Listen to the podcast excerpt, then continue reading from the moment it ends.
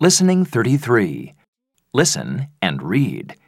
The children in Class 3B like collecting things. Look at their collections.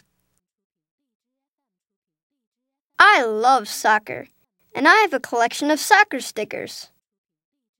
I have 60 stickers, and they're in a special sticker book. My friends have sticker collections too. I give my friends some of my stickers, and they give me some of their stickers. Tony, 9. I have a great collection of pins. I have 50 pins. They are in my bedroom.